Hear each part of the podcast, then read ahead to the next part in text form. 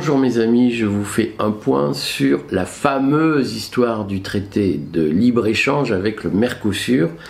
Qu'Ursula von der Leyen ressort des sables après la période Bolsonaro et qu'elle tente de signer avec le fameux Lula que la gauche européenne nous a présenté comme une alternative heureuse, humanitaire, bienveillante, écologique à l'horrible personnage d'extrême droite qui était Bolsonaro.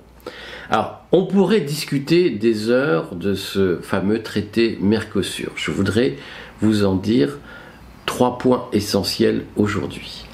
Le premier point va concerner le contenu de cet accord lui-même euh, et euh, ce qu'il risque d'entraîner pour l'Union européenne, qui est la première partenaire commerciale de l'Amérique latine, euh, ce qu'on ne sait pas suffisamment. Donc premier point, qu'est-ce qu'il y a dans cet accord? Deuxième point, je voudrais vous dire pourquoi il gêne les États-Unis et troisième point, je voudrais vous montrer comment aujourd'hui des gens qui se présentent comme des gens de gauche, attachés à plein de valeurs humanistes, sont les meilleurs amis du libre-échange et sont les meilleurs soutiens des États-Unis en Europe. Alors, premier point, je vous dis ce qu'il y a dans cet accord. Concrètement, cet accord, certains l'ont résumé à assez juste titre par soja et bœuf contre bagnole. C'est-à-dire que dans la pratique, l'Union européenne est essentiellement exportatrice de, produits à valeur euh, euh, ajoutée, industrielle, comme des voitures notamment, mais pas que, des services euh, de, livraison d'eau, etc., de distribution d'eau. Mais c'est surtout des voitures que nous exportons et des voitures allemandes. et euh, l'Amérique latine exporte surtout des produits alimentaires, ce qu'on appelle l'agrobusiness. Et le cœur de cet accord est évidemment la capacité du Brésil à exporter à la fois du soja et du bœuf vers l'Union européenne. Mais pas que du bœuf, il y a aussi des quotas prévus de poulets congelés qui devraient arriver du Brésil vers euh, l'Union européenne et des, euh, des, des, côtes, des entrecôtes, des côtes de bœuf qui devraient nous arriver également de, du, Brésil et d'Argentine avec, vous savez, des techniques de production qui sont très différentes en Argentine ou au Brésil, puisque euh, on a le droit de pratiquer des modifications génétiques sur, notamment, hein, sur euh, ces, animaux euh, en, en, Amérique du Sud, alors que nous nous sommes attachés à des productions beaucoup plus saines. Ce qu'il faut comprendre, c'est que l'objectif de cet accord consiste à baisser les barrières douanières que l'Union européenne impose aux produits venus d'Amérique du Sud et inversement L'objectif est de baisser les barrières douanières que l'Amérique du Sud impose, notamment sur nos automobiles, mais aussi sur le vin.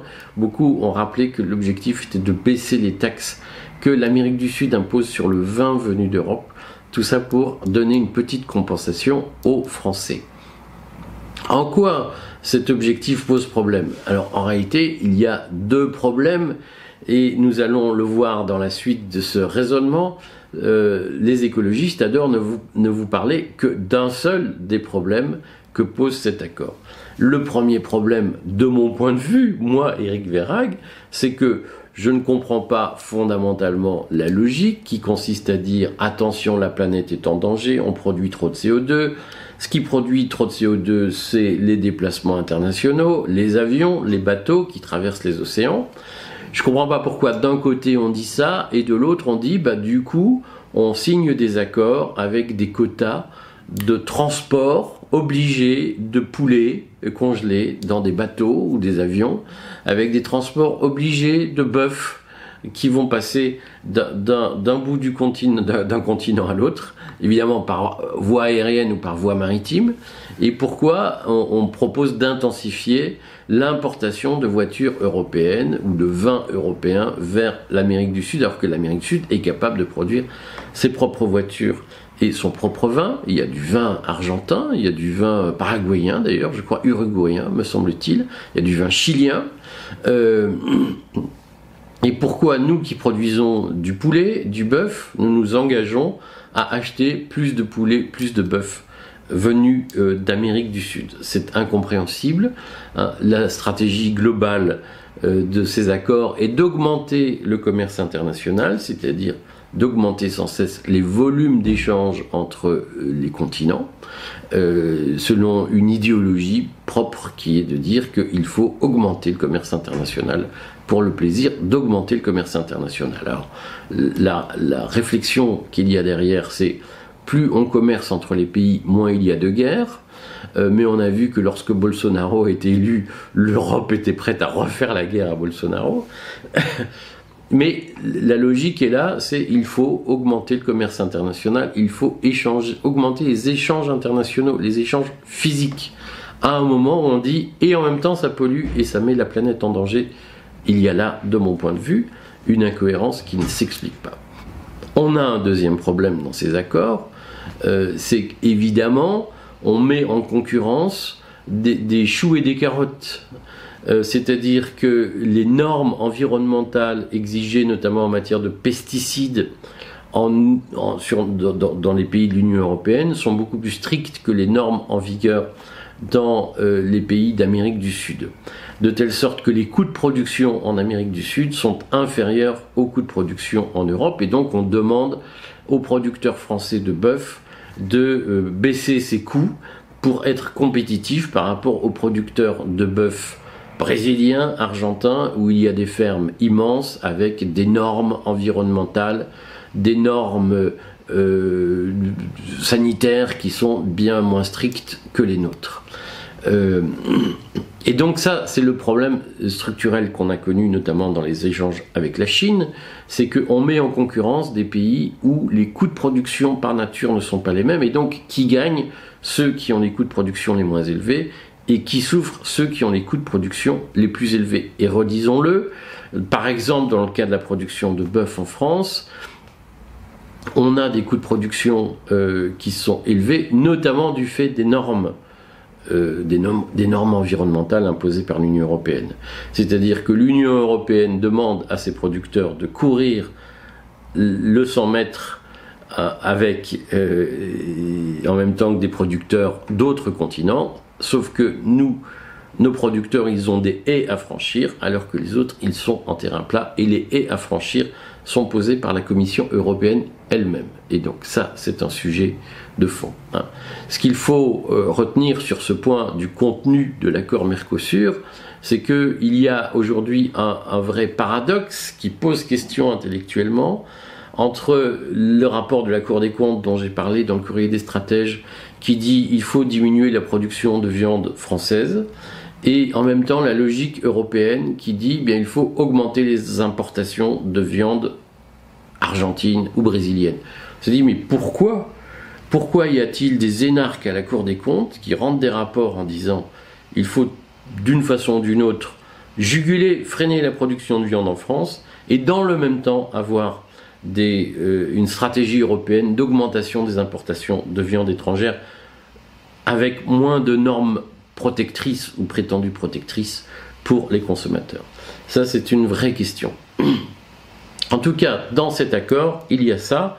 Il y a l'idée que euh, pour qu'on vende plus de voitures européennes, plus de vins européens en Amérique du Sud, nous nous engageons à importer plus de soja et plus euh, de, de, de, de, viande essentiellement venue d'Amérique centrale, d'Amérique du Sud, ce qui pose une question quand même sur la logique globale et la cohérence qu'il y a entre l'appel à réduire les émissions de CO2 et en même temps l'appel à augmenter les échanges transcontinentaux ou intercontinentaux euh, de produits aussi lourds à transporter. Ça, c'est un point. Je voulais vous dire ce qu'il y a dans cet accord. Maintenant, qui cet accord gêne-t-il Alors, il se trouve que euh, ce qu'il faut comprendre, c'est que euh, gêne, cet accord gêne évidemment nos producteurs, notamment nos producteurs de bœuf en France, qui vont se retrouver face à une concurrence accrue euh, venant de pays à bas coût de production. Mais surtout, cet accord gêne un très grand exportateur de soja et un très grand exportateur de viande de bœuf, que sont les États-Unis. Euh, et aujourd'hui, il y a une concurrence très forte entre trois pays, notamment pour la production de soja. Il y a la Chine, qui est un grand producteur de soja, le Brésil et les États-Unis. Euh, et aujourd'hui, il y a une course à la conquête de nouveaux marchés pour le soja. On parle beaucoup de bœuf, mais il faut parler du soja. En réalité, le marché du bœuf et le marché du soja sont des marchés croisés, parce que le soja, euh, il, il, peut être vendu sous deux formes. Il peut être vendu sous la forme du soja alimentaire que les véganes euh, vous vendent en permanence. Euh, et là-dessus, comprenez que l'idéologie végane, elle est très largement soutenue par le lobby du soja aux États-Unis, et que lorsque les véganes vous disent faut manger du soja, ça pollue moins, en réalité c'est faux, pour deux raisons. D'abord parce que le soja est un très grand consommateur d'eau. Donc il faut de très grandes surfaces irriguées pour cultiver du soja.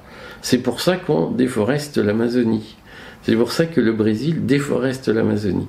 Le Brésil tue la forêt amazonienne pour pouvoir cultiver plus de soja parce que c'est une culture qui demande beaucoup de place, beaucoup d'eau et qui donc produit euh, un épuisement des nappes phréatiques.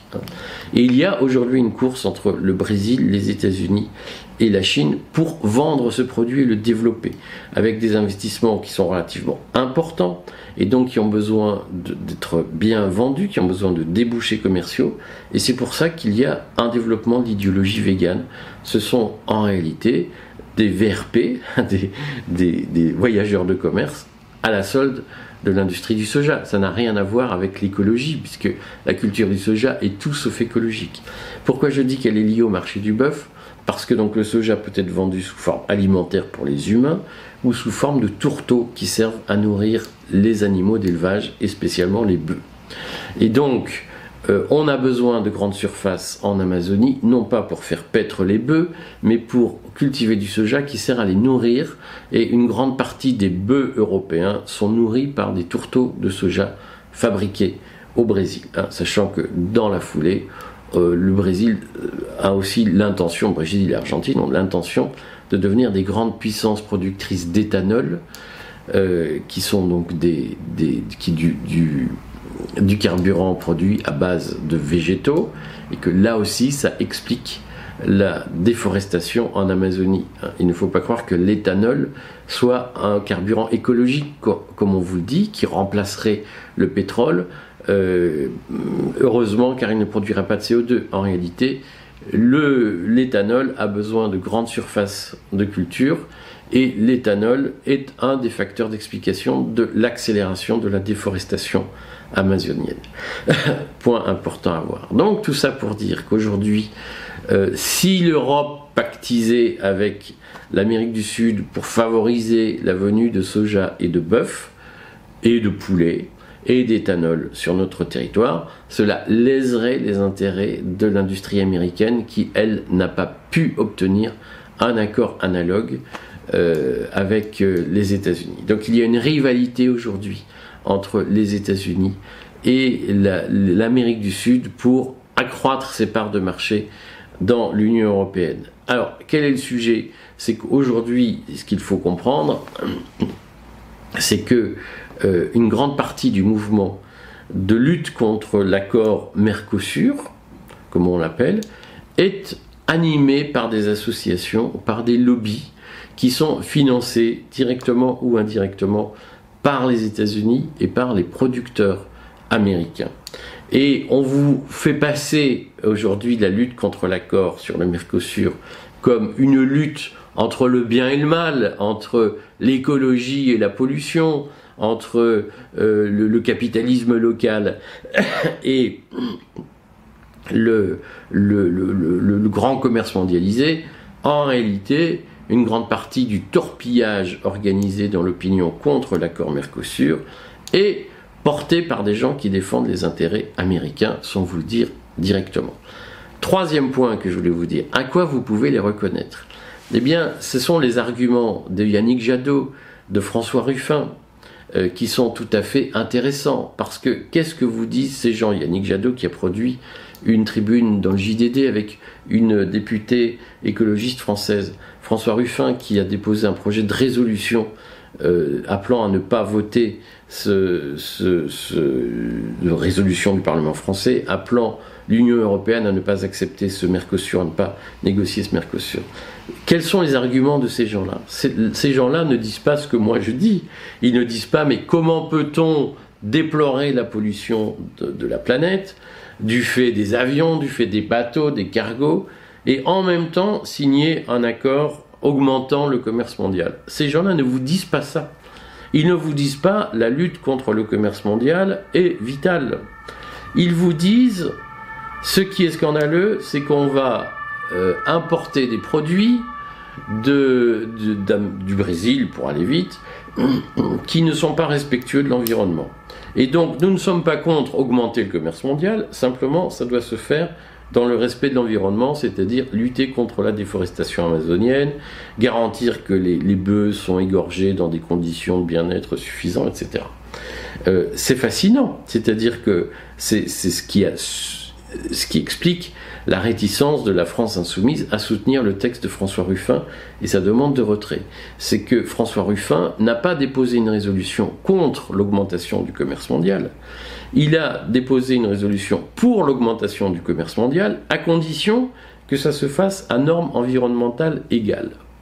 Donc nous avons face à nous des gens qui ne disent pas on ne veut plus entendre parler d'une augmentation du commerce mondial pour se nourrir, nous sommes face à des gens qui disent, nous, l'augmentation du libre-échange, la lutte contre les barrières douanières, ça nous va bien, mais sous certaines conditions.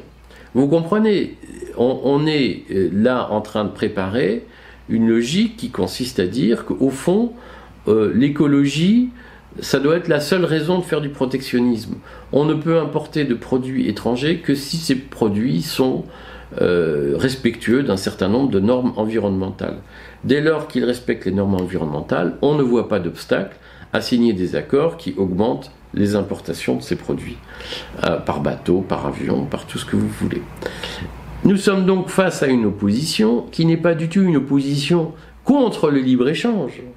C'est une opposition favorable au libre-échange. Simplement, elle est favorable à un libre-échange raisonné, respectueux d'un certain nombre de normes qui sont en réalité euh, une façon de dire on, ne peut pas faire de libre-échange à condition, à coût de production inégaux. Euh, et ça, c'est un discours qui forcément euh, ne peut qu'être un discours pro-américain, c'est-à-dire que lorsque il s'agira de négocier un accord avec les États-Unis, nous serons en position, les États-Unis seront en position, les défenseurs actuels de, ce euh, libre-échange raisonné, si j'ose dire, seront en position de dire ah ben, si les États-Unis s'engagent à respecter un certain nombre de normes environnementales, bien entendu, augmentons les échanges avec eux.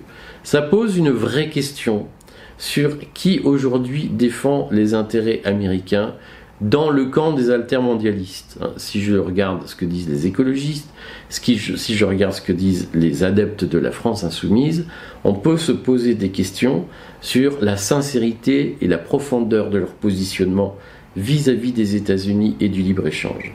Et on voit bien qu'aujourd'hui, il y a une espèce de zone pro-américaine qui avance masquée sous l'aspect de l'altermondialisme. Et cette zone pro-américaine, elle dit au fond, le libre-échange, l'augmentation du commerce mondial, c'est bien, et la pollution, etc., c'est du blabla. On peut augmenter le commerce mondial à condition que les coûts de production soient identiques et que les contraintes de production soient identiques. Et ça, c'est fondamentalement un discours qui est compatible avec les intérêts du grand frère américain. Comprenez que derrière toutes ces stratégies, il y a des faux-nez, des billards à plusieurs bandes et que petit à petit les masques tombent. J'en profite pour vous rappeler les conseils que nous vous donnons pour vous protéger contre ce grand désordre mondial qui se met en place à coups d'accords, Mercosur, de billards à 15 bandes que plus personne ne comprend. Ne manquez pas notre chaîne Patrimoine réservée aux adhérents qui vous aide à protéger votre épargne contre les crises qui arrivent notre camarade euh, Florent Machabert a sorti un dossier important pour vous aider à préparer votre retraite. Ne le manquez pas, il est disponible sur la boutique du Courrier des Stratèges. Ne manquez pas les vidéos que nous sortons. Je sors notamment une vidéo sur les placements en assurance vie en SCPI. Ne le manquez pas, il vous donne quelques conseils instructifs. Voilà, suivez nos produits, suivez nos productions, suivez nos publications. Abonnez-vous, nous vous aidons à vous protéger contre la crise qui arrive.